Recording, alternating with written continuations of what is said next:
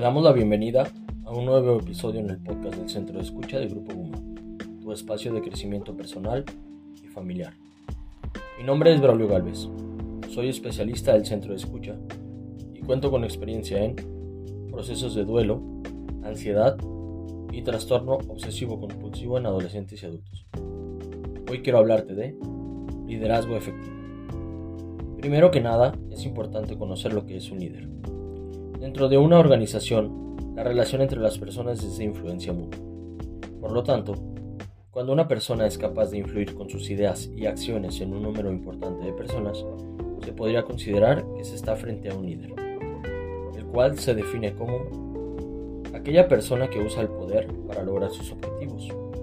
La materia prima del líder es el poder, entendido como la capacidad de influir en las personas y en los eventos que las afectan. Así en cualquier situación o circunstancia se puede encontrar un líder, ya sea un líder que fue elegido por el grupo o alguno que nació en el momento o en la circunstancia. Desde la perspectiva, es importante que dentro de una organización se tenga clara esta idea, que así existan uno o varios líderes, esto para que se emprenda el desarrollo organizacional a través del liderazgo y de esta manera poder influir en las actividades individuales y grupales de manera en que se logren los resultados esperados. Para esto es necesario desarrollar un proceso destinado en comportamientos y habilidades tales como realizar acciones, tener y a la vez utilizar eficientemente una serie de habilidades tanto conceptuales como técnicas y humanas para así actuar de manera responsable, transparente y con sentido ético. Estas habilidades podemos encontrarlas en la disposición al trabajo colaborativo, la capacidad de escucha, comunicación asertiva, flexibilidad, proactividad, buen manejo de emociones, negociación, anticipación de riesgos, asumir consecuencias, capacidad de integración, empatía, carisma, inteligencia, sensibilidad integridad, imparcialidad, innovación y motivación.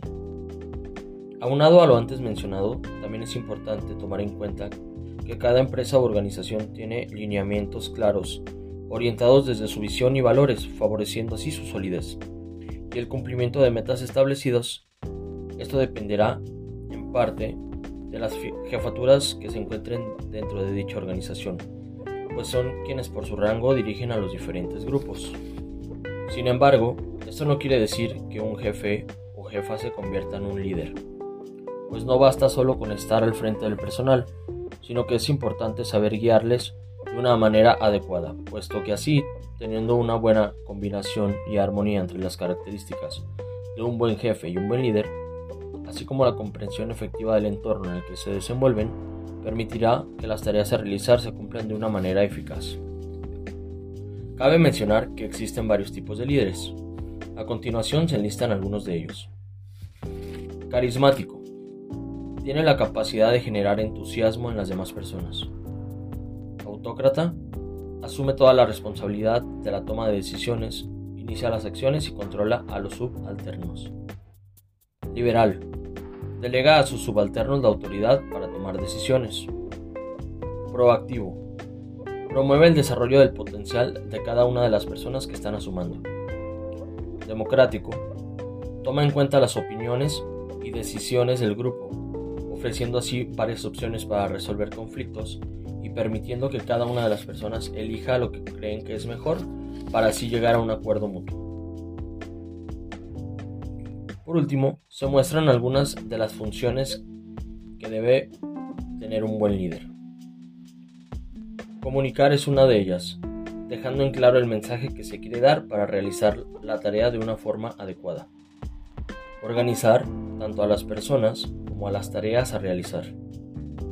Integrar tanto los recursos humanos que tenga como los recursos materiales para así hacer buen uso de cada uno de ellos dirigir al personal a su cargo de una manera responsable y respetuosa, controlar los riesgos que se pueden presentar dentro de la tarea, motivar a las personas con la intención de lograr los objetivos establecidos.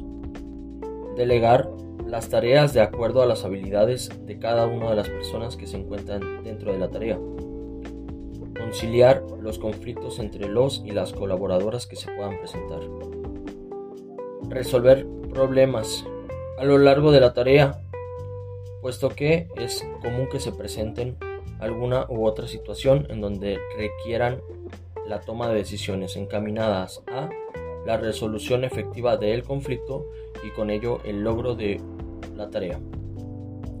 Todo esto permitirá un mejor clima laboral y con ello se garantiza la permanencia de los y las colaboradoras, así como el cumplimiento de objetivos y el crecimiento de la misma organización. Antes de terminar, te invito a escuchar y compartir los episodios de este podcast. Recuerda que contamos con uno nuevo cada semana. Recuerda que no estás solo ni sola. Puedes llamarnos o enviar mensaje al celular 33 16 04 14 06. Nuestra línea de escucha se encuentra disponible para ti todos los días de 11 de la mañana a 10 de la noche. Por hoy nos despedimos, agradeciendo el compartir estos minutos contigo. Mi nombre es Braulio Galvez y te dejo mi celular para resolver tus dudas. 33 34 66 19 84. Recuerda que en el centro de escucha del Grupo Puma contamos con especialistas que pueden brindarte orientación y apoyo emocional para una mejor calidad de vida.